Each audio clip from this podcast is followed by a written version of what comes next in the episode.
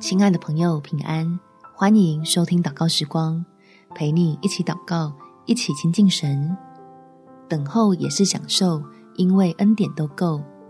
在以赛亚书第四十章三十到三十一节，就是少年人也要疲乏困倦，强壮的也必全然跌倒，但那等候耶和华的必重新得力，他们必如鹰展翅上腾，他们奔跑却不困倦。行走却不疲乏。亲爱的朋友，让我们借着祷告来帮助自己，用喜乐的心来克服逆境，预备在天父的美意中被兴起。天父，求你加给我智慧，让孩子不是哭等你的作为，没有埋怨跟愁苦生出，还不断感觉自己是被爱的，能领受到够用的恩典。